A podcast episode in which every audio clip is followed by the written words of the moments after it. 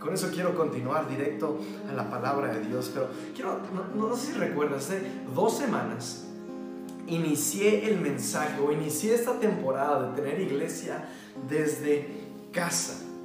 Y yo estaba de este lado de la cámara y, no había nadie. Bueno, estabas tú conectado desde tu hogar, detrás de, una pantalla o de un celular, una televisión, viendo el mensaje. Y, yo terminé el mensaje y, y dije, gloria a Dios, fue un buen día, fue un buen momento. Pero la semana pasada, a mí me tocó estar donde tú estás ahorita. Me tocó estar en mi casa, en mi hogar, con mi familia. ¿Sabes lo que me di cuenta? Me di cuenta que hay un gran enemigo, hay un gran, vamos a llamarlo, un gran obstáculo. Y ese le puedo llamar o lo puedo titular la distracción. Y te animo, mira, si el hecho de ir a nuestra iglesia, a nuestro edificio, estando ahí mismo, en vivo, a todo color, en la alabanza, en la predicación, estando ahí sentado frente al predicador, hay distracciones descubrí que hacer iglesia desde casa, el obstáculo de las distracciones aumenta. Y te quiero animar que para el día de hoy tú te pongas de acuerdo con tu espíritu, con tu familia y digas, mira, hay distracciones, pero vamos a enfocar estos 30, 40 minutos a la palabra de Dios. Vamos a enfocar este momento como familia para poder poner toda la atención y escuchar no lo que Jonathan va a decir, sino lo que Dios va a decir a través de Jonathan. Apaga celular, apaga notificaciones, cierra computadora, deja, cierra el refrigerador, eh, cierra tu puerta y, pónganse en un momento cómodo para poner atención. Quiero que te conectes para que te alimentes. Sabes que no podemos vivir en esta temporada sin alimento, sin un alimento espiritual. Y habiéndote dicho esto, quiero que me acompañes a la palabra de Dios. Te invito a sacar tu Biblia. Sabes que la palabra de Dios nunca es una distracción. Ve conmigo a Filipenses, capítulo 4. Quiero leer, voy a leer el, versículo 6 y 7 y luego me voy a brincar 11, 12 y 13. Inicio con el 6 y dice, no se preocupen por nada. En cambio, oren por todo ¿Sabías que esta es una buena temporada para que la iglesia ore más? Personalmente he tenido unos momentos íntimos con Dios en las mañanas de oración. Te animo a que en esta temporada la iglesia ore más y conéctate los miércoles a oración. Díganle a Dios lo que necesitan y denle gracias por todo lo que Él ha hecho. Versículo 7. Dice, así experimentarán la paz de Dios que supera todo lo que podemos entender. La paz de Dios cuidará su corazón, su mente, mientras vivan en Cristo Jesús. Versículo 11, 12 y 13. Dice, no que hayan pasado necesidad antes o alguna vez, porque he aprendido a estar contento con lo que tengo. Sé vivir con casi nada o con todo lo que necesito. He aprendido el secreto de vivir en cualquier situación, sea con el estómago lleno o sea con el estómago vacío, con mucho o con poco, pues todo lo puedo hacer por medio de Cristo, quien me da las fuerzas. ¿Cuántos saben que somos mexicanos, pero también somos hijos de Dios y vamos a salir de esto fortalecidos y vamos a liberarnos de esto fortalecidos, soportamos esta tormenta porque vamos a salir de esto juntos. ¿Me acompañas a orar por el mensaje, Padre Santo? Te invito a que cierres tus ojos.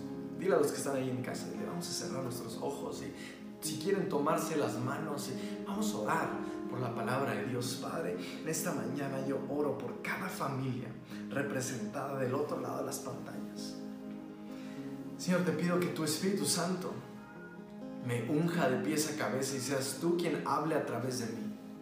Te pido, Señor, que tu palabra llegue a cada oído que está del otro lado de las pantallas. Padre, que tu Espíritu Santo ministre corazones, traiga libertad, traiga esperanza, Padre. Y por encima de ello, oro, Señor, por una unidad en nuestra iglesia oro por una unidad con nuestras familias. Tal vez físicamente no nos estamos viendo, no nos podemos ver, pero tu palabra dice que seamos uno en un mismo espíritu. Y el día de hoy yo oro porque la iglesia ahorita conectada en este momento estemos unidos en un mismo espíritu. Te doy gracias por poder reunirnos hoy y te pido Señor que seas tú quien ministre en este momento. En el nombre poderoso de Cristo Jesús todos decimos amén. Amén. Mira, el título de mi mensaje, si estás tomando notas o, si no estás tomando notas, ve por un cuaderno, sácalo, apunta, apunta las notas. Es importante que tengas notas porque no sabes cuándo este mensaje lo vas a tener que recalentar para volver a comerlo. El título de mi mensaje es El secreto de vivir en cualquier situación. ¿Puedes repetir conmigo? El secreto de vivir en cualquier situación. La semana antepasada hablé de situaciones inesperadas. Hoy quiero hablar del secreto de vivir en cualquier situación. Y quiero iniciar con una pregunta. Quiero que seas honesto contigo mismo, ahí donde estás. Estás con tu esposo, tu esposa, tu hermano, tu primo, con cualquier familiar, pícale las costillas si esta pregunta se trata de ellos. Pero quiero preguntarte si en esta temporada, esta semana, semana y media, este momento donde hemos entrado en una cuarentena, un resguardo social, quiero que te preguntes, ¿me he quejado en algún momento de la situación? ¿Me he quejado de mi trabajo o de mi falta de trabajo? ¿Me he quejado del dinero que tengo o del dinero que no tengo? Me he quejado de mi salud o de la salud que no tengo. Te preguntas, ¿realmente? Seas honesto contigo. ¿Te has quejado esta semana? Porque tengo que serte bien sincero. me encanta porque en Reino de Vida podemos ser vulnerables y podemos ser reales, porque yo tengo que ser sincero en, en decirte que yo he sido de los primeros en mi casa de quejarme de algo en esta semana me ha sido muy fácil encontrar cosas de qué quejarme. Ahora, en vez de contarte una historia el día de hoy de mí o de, de una de mis múltiples quejas que he tenido, quiero que pongas atención a estos 15 segundos. Es un video rápido que voy a, voy a, voy, voy a pedirle al equipo que, que proyecte en este momento y que lo escuches y pongas mucha atención y ahorita te lo explico. 15 segundos. How you feel, Papa? I feel wonderful. With all my aches and pains, I feel wonderful. How could I not feel good? How could I not feel good? Hmm. Ya estamos de regreso. Y te lo traduzco rápidamente o te explico lo que está sucediendo. Es un hombre de 89 años de edad. Es un hombre con artritis, con dolores fuertísimos en su espalda, en sus rodillas, en sus tobillos. Es un hombre que espera todo un año para que se llegue la temporada de cacería de cóconos o de cacería de pavos y lo espera todo el año para salir una, dos o tres veces con sus hijos y sus nietos a cazar pavos. Y en el video le preguntan que si está contento y él responde, ¿cómo no habría de sentirme maravillado? Hmm.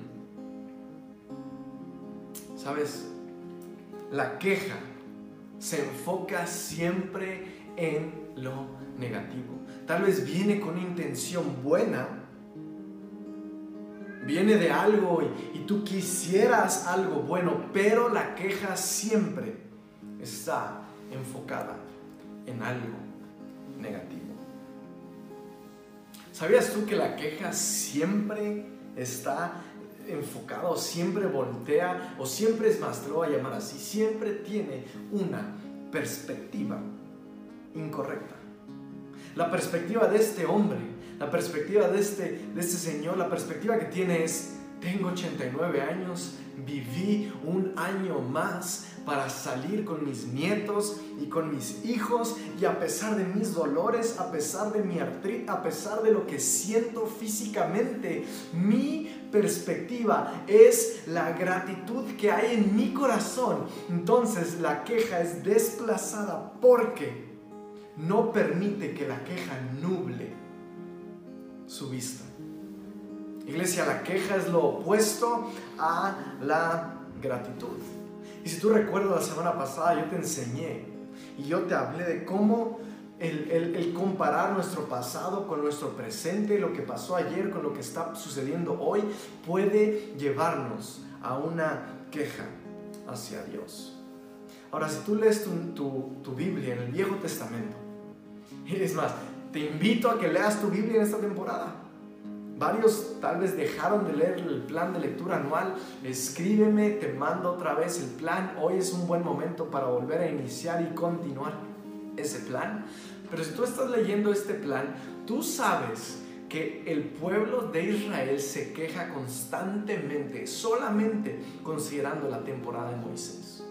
Yo personalmente encontré 18 veces donde el pueblo se queja solamente considerando la historia de Moisés. Pareciera que es una queja semanal, o es más, pareciera que es una queja diaria. Pero estás tomando notas, por favor apunta este, este, esta frase. Es fácil estar contento cuando todo va bien. Ahora el problema con eso es fácil estar contento cuando todo va bien. Ahora, el problema con eso es que tú eres quien está definiendo qué es estar bien.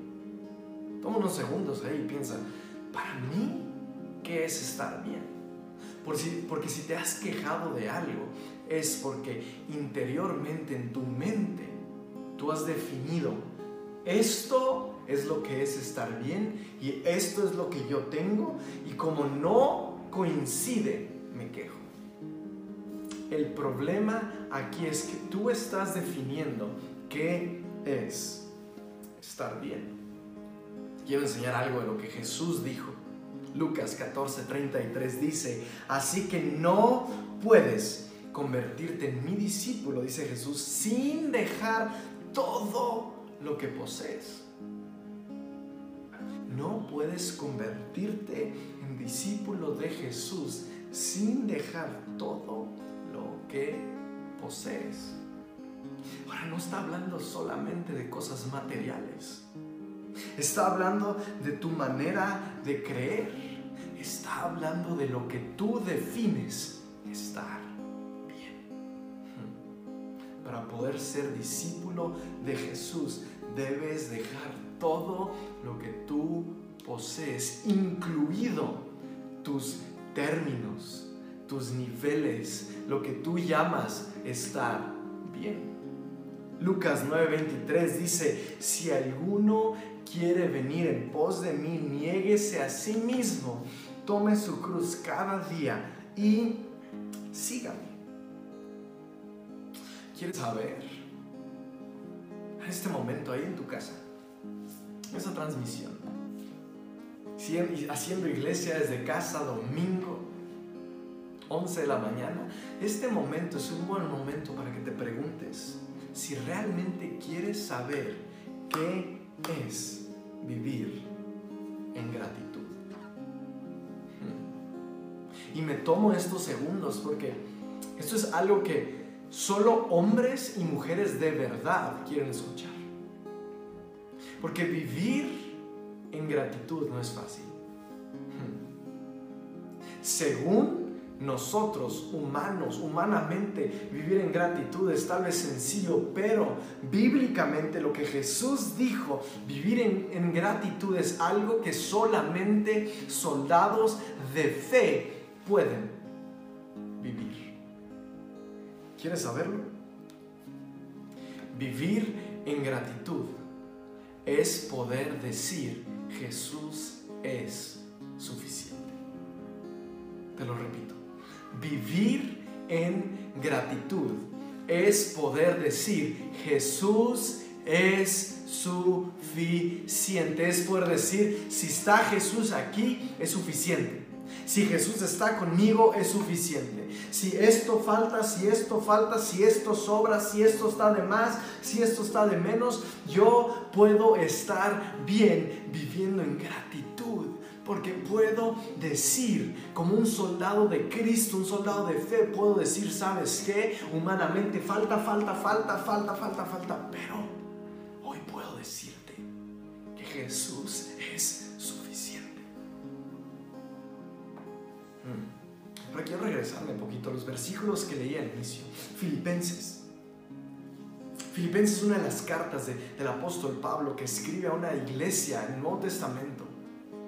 Y los está, es más, es una carta, este capítulo, literalmente, este pasaje está agradeciendo a la iglesia por su generosidad. Mira, ve, ve Filipenses 4:11, escucha lo que dice, dice, no que haya pasado necesidad alguna vez, porque he aprendido a estar contento con lo que tengo. Ahora, Pablo inicia siendo vulnerable.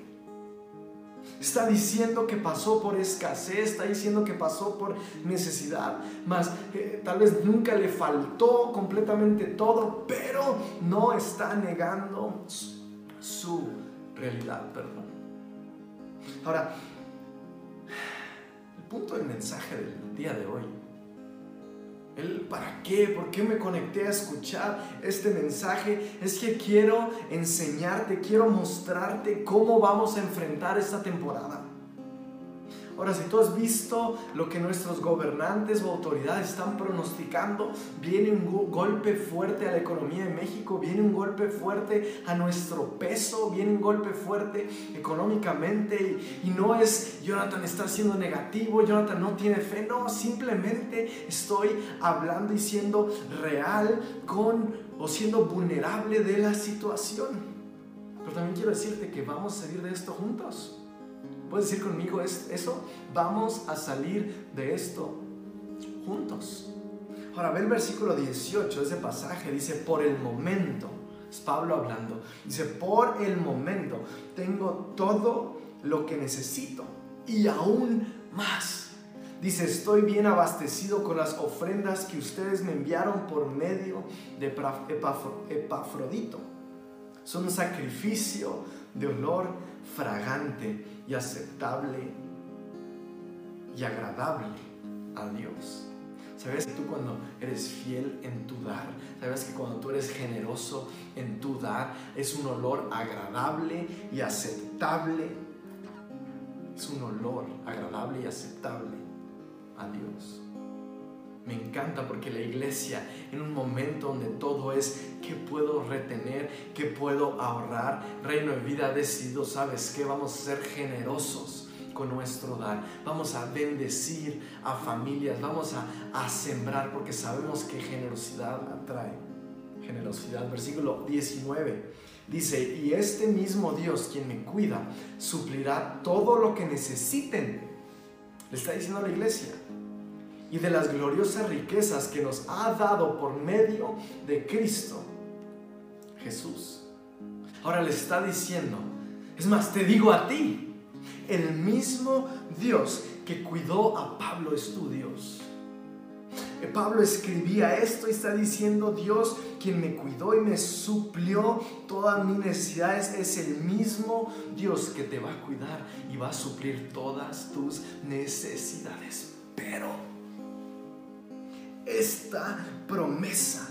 Esto Pablo se lo está diciendo a la iglesia de Filipo, a la iglesia que fue fiel en su dar. Hmm. Esta promesa viene después de la fidelidad en tu dar creemos en Reino de Vida, parte de nuestra cultura, estás implantados, estás tomando los talleres, tú sabes esto. Parte de nuestra cultura es ser generosos.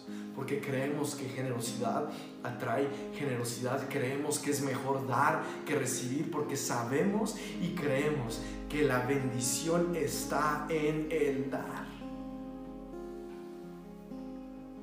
Quiero mostrarte, ahora, quiero mostrarte, porque en este mismo pasaje, en el mismo capítulo 4, aquí está el secreto. Tú estás aquí escuchándome porque hablé de un secreto y aquí está escrito el secreto para vivir en cualquier situación. Yo en situaciones de enfermedad, sí. Situaciones de escasez económica, sí. En situaciones de conflictos maritales, sí. En cualquier situación aquí está. Versículo 12 del capítulo 4 dice, sé vivir, escucha, sé vivir con casi nada o con todo lo que necesito. He aprendido el secreto de vivir en cualquier situación, subrayalo. El secreto de vivir en cualquier situación. Dice, sea con el estómago lleno o vacío, sea con mucho o con poco. Está diciendo, el secreto eh, sé vivir cuando estoy lleno o cuando estoy vacío, cuando estoy lleno de bendiciones, cuando estoy lleno de buenas noticias, o cuando no hay buenas noticias, o cuando no hay bendiciones, o cuando no hay trabajo, o cuando hay mucho trabajo, o cuando no hay, yo sé vivir el secreto, yo lo sé. Y se está diciendo, yo tengo el secreto de cómo vivir cuando tengo mucho, cuando tengo poco. Sé el secreto de vivir cuando estoy contento, cuando estoy triste, cuando estoy animado, cuando estoy desanimado. Sé el secreto. Hmm. Está el versículo siguiente. Y ahora el secreto es una fuerza. Y esta fuerza no es una fuerza que te da un alimento. No es una fuerza que te da una cantidad de dinero no es una fuerza que te da un, pensamiento positivo, no es una fuerza que te da una buena frase. Dice la palabra de Dios que la fuerza para vivir, el secreto para vivir en cualquier situación es fortalecido, es una fuerza que viene de Cristo. Que todo lo puedo en Cristo que me fortalece. El secreto para vivir, escúchame, el secreto para vivir en la situación que estás ahorita. Ahí detrás de pantalla, en esa situación que tú estás, que solo Dios y tú conocen en este momento, eso que sientes adentro, sea con mucho, sea con poco, sea con lleno, sea vacío, sea solo, sea acompañado, el secreto para vivir en esa situación es poder decir, sabes que mi fuerza es Jesús y es poder decir, Jesús es suficiente. Jesús es suficiente. Y se requiere fe. Fe para poder mantener eso en nuestra boca, en nuestro corazón y en nuestra mente,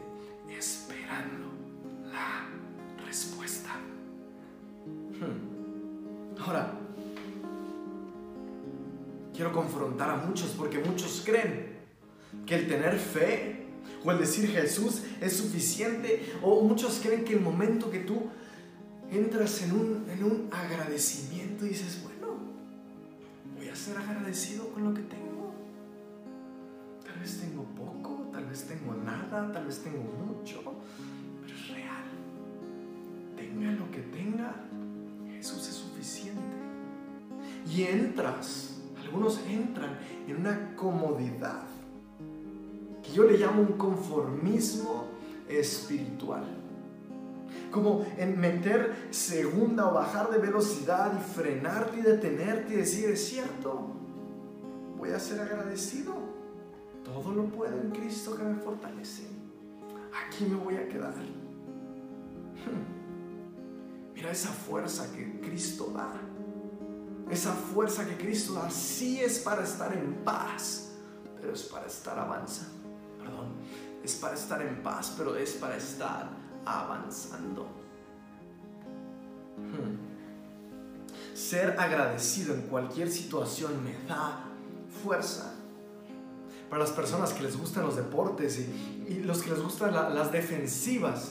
Las grandes frases de las defensivas dicen cosas así como son las defensivas o las grandes defensivas las que ganan campeonatos. Estoy de acuerdo, pero hay veces que las defensivas no pueden mantenerse, no van a ganar si no hay ofensiva. Y pareciera que hay veces que la iglesia muchas veces es tan pasiva que solo reacciona. Hasta que el enemigo ataca, yo reacciono. Hasta que, que golpea con una enfermedad, hasta que golpea con algo, yo reacciono en defensiva hacia la oración. En mi caso, yo toda la vida estuve del lado de la ofensiva, del- de, la parte que mete goles, echa las canastas, anota los touchdowns. Y, y a mí me gusta la ofensiva porque también dicen que el que pega primero, pega más veces.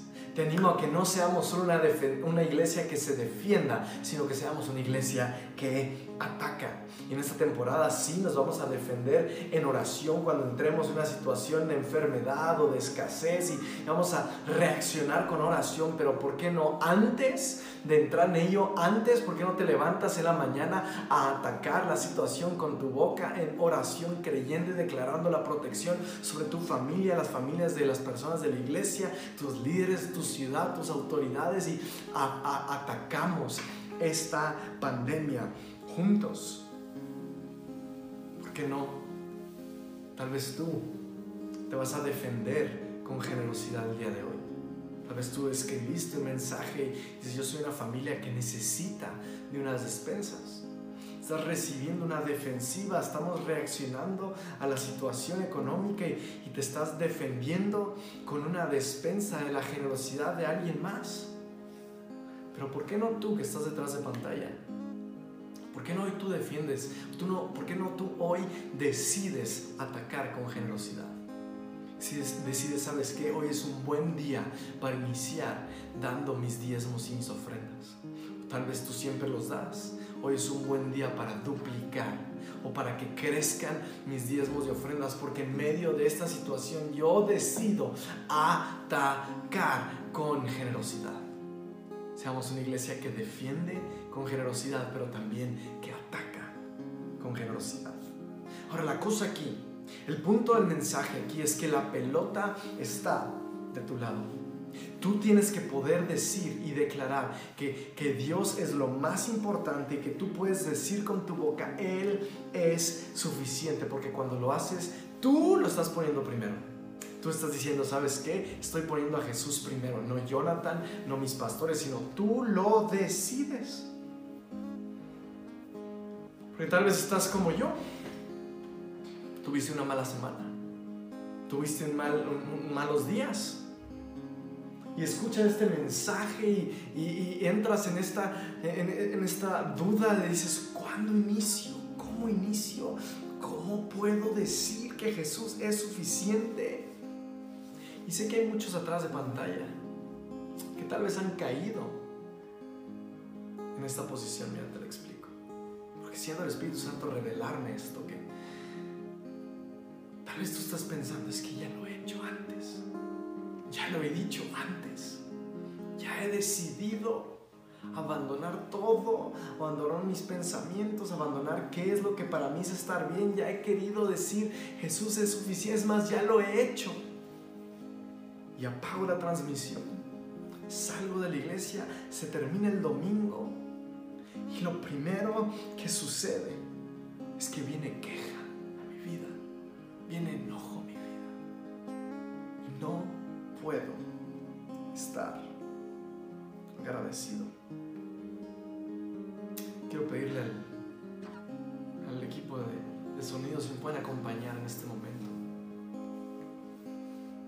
Mira, esta semana que estuve preparando el mensaje, que estuve orando, ¿qué, qué le quieres decir a tu iglesia?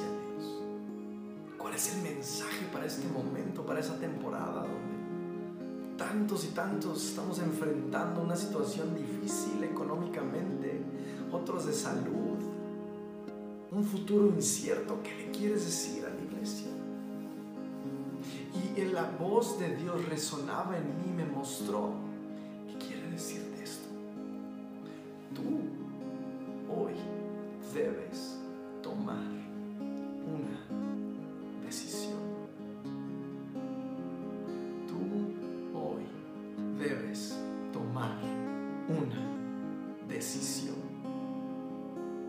Ahora, quiero terminar con una historia en el Éxodo, una historia donde Moisés, donde todo el territorio egipcio y el pueblo de Israel estaban siendo invadidos por una plaga, por una peste.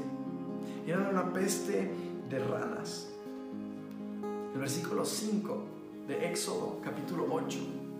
Dice que luego el Señor le dijo a Moisés, dile a Aarón, extiende la vara que llevas en la mano sobre los ríos, los canales, las lagunas de Egipto, y haz que aparezcan ranas sobre toda la tierra. Entonces Aarón extendió su mano sobre las aguas de Egipto y salieron ranas que cubrieron todo el territorio. Pero los magos pudieron hacer lo mismo. Con sus artes mágicas también lograron que aparecieran ranas en toda la tierra de Egipto. ¿Cuántos saben que el milagro no era aparecer una peste? El milagro es desaparecer una peste. ¿Cuántos creen que Dios va a desaparecer ese coronavirus? Para versículo 8. Dice entonces el faraón mandó llamar a Moisés y a Aarón y les suplicó, rueguen al Señor que quite las ranas de mí y de mi gente. Yo dejaré salir a su pueblo para que ofrezca sacrificios Señor. Versículo 9. Tú fija la hora, respondió Moisés. Dime cuándo quieres que ore por ti, por tus funcionarios y por tu gente. Entonces tú y tus casas se librarán de las ranas. Versículo 10. Háganlo mañana mismo, dijo el faraón. De acuerdo, respondió Moisés. Será como has dicho. Entonces sabrás que no hay nadie como el Señor nuestro Dios. Versículo 13. Y el Señor hizo exactamente lo que Moisés había predicho. Murieron todas las ranas en las casas y en los patios y en los campos. Y los egipcios las apilaron en grandes montones y un hedor insoportable llenó todo el territorio. Ahora, ves imaginar la situación. Es una peste que no tiene barreras, que entra con el faraón, el rey, los, las autoridades, con los funcionarios, con el pueblo, con la gente, con un egipcio, con un israelita, que es una peste que ataca y entra a toda casa, a todo hogar. Es algo horrible, es ranas pegajosas, sucias, brincando en tu mesa, en tu cama, dormido, en, tu horno de microondas. Es, es, es algo espantoso lo que está sucediendo en este momento. Pero quiero enseñarte algo. El versículo 9 lo quiero repetir. Le dice Moisés, tú fija la hora. Dice, dime cuándo quieres que ore por ti. Ahora, esta plaga, esta peste, está en todos lados. Está en toda esquina. Es algo que, que te aseguro, algo que estaba desesperando a la gente, estaba, era algo muy malo. Y Moisés le dice, dime cuándo quieres que tú, cuándo quieres tú que lo quite. ¿Cuándo quieres que me deshaga de ella? La respuesta es lo más impresionante. Versículo 10. La respuesta dice, háganlo mañana mismo. Ahora, el problema aquí, lo impresionante aquí, o sea, ese es el problema, iglesia. Ese es el problema. Que queremos, quiero vivir agradecido, quiero vivir en ofensiva, no en defensiva solamente. Quiero vivir, quiero poder decir que Jesús es suficiente, pero lo voy a hacer. Pero mi respuesta es dejamos todo para gastos innecesarios, mañana los dejo de hacer. Una relación amorosa con alguien más que nuestro después, mañana la dejo de llevar. Un vicio, una adicción, y dices, mañana le pido a Dios que. Y esa suciedad, esa plaga mañana y tienes años, 10 años, 5 años, meses, semanas acercándote a Dios y nada ha cambiado porque continuamente volteas a Dios y dices, sí, todo eso lo necesito, sí necesito que quite eso, necesito que quite ese pecado de mi vida, pero hazlo mañana. Hmm. Las despensas. Esas despensas es una buena idea. Qué padre que mi iglesia es generosa. Ya mañana voy a llevar mis diezmos y mis ofrendas. Decide hoy hacerlo. Ahora, este es el secreto. Apunta esta frase. Para poder vivir en cualquier situación, debes tomar una decisión hoy. Debes tomar una decisión ahora. Hoy decido decidir, hoy decido creer, hoy decido confesar con mi boca que Jesús es suficiente porque hoy ahí donde tú estás, ahí en tu casa, ahí en tu auto, no sé dónde estés, pero ahí en ese lugar, hoy Dios puede liberarte de toda rana, de toda plaga, de toda peste, de todo pecado, de toda suciedad de tu vida. Pero hoy tú tienes que decidirlo y decir, hoy Jesús es suficiente. Deja de posponerlo. Deja de empujarlo para después. Decídelo hoy. Pero sé, porque yo sé que hay varios allá atrás que siento mi espíritu revelarme y mostrarme que hay varias gente detrás de esa cámara viendo esto diciendo, Jonathan, es que yo ya lo he hecho y sabes qué pasa. Vuelvo a caer. Las ranas regresan. La peste vuelve, la suciedad vuelve a mi vida, vuelvo a ser sucio vez tras vez. Vuelvo a ensuciarme, vuelvo a equivocarme, vuelvo a caer. Pero termino con esto, iglesia. No es nomás para la iglesia, es para toda persona que está escuchando. Hay un segundo secreto. La decisión. Debes tomarla diariamente apunta esto, un día a la vez. Tal vez no te diste cuenta, pero ahorita lo leímos en Lucas 9:23. Versículo dice, si alguno quiere venir en pos de mí, niéguese a sí mismo, tome su cruz cada día y sígame.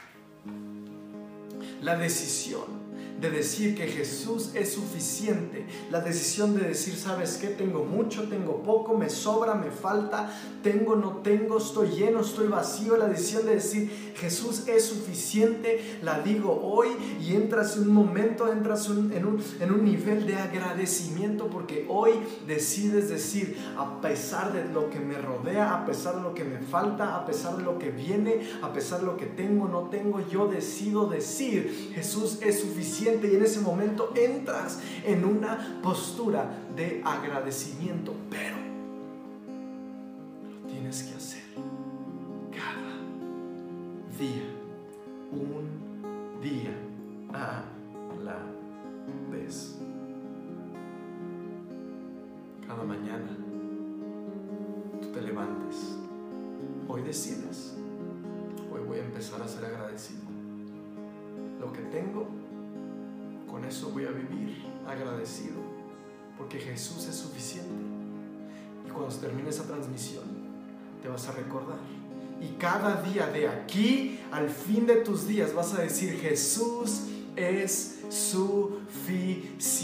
Cada mañana te vas a recordar, ¿sabes que Me falta o me sobra. Jesús es suficiente. Cada vez que tengas salud o no tengas Jesús es suficiente. Cada vez que estés lleno o vacío, Jesús es suficiente porque ese es el secreto de vivir en cualquier situación.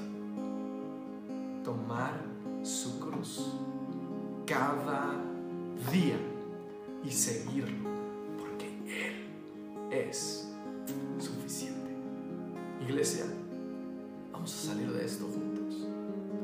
salir de esto fortalecidos, creciendo en Él, porque Jesús es suficiente. Amén. Cierra tus ojos, Padre. Te doy gracias por esta palabra, por este mensaje y te, te, te unánimes juntos hoy desde cada hogar. Queremos decirte que hoy tomamos la decisión, no la posponemos. Queremos decirte que hoy decidimos decir que Jesús es suficiente, así que tú entra a nuestras vidas y limpia toda plaga, toda peste, todo pecado, sácalo ahora mismo de nuestras vidas, de nuestras familias, porque hoy decidimos declarar que Jesús es suficiente. Padre, te, te pido que tu Espíritu Santo sea un consolador y ayudador a cada persona y a cada familia para que cada día cada mañana, cada vez que sientan que se equivocaron, que cayeron, que se ensuciaron, que ellos recuerden que cada día ellos pueden decidir tomar su cruz y confesar con su boca que Jesús es suficiente. Iglesia, nombre de Jesús. Iglesia, con eso terminamos el día de hoy. No olvides conectarte este miércoles a las 8 de la noche y no olvides acercar a tus hijos a ver el video que Reino Kids tiene preparado para ustedes. Nos vemos el miércoles. Dios te bendiga.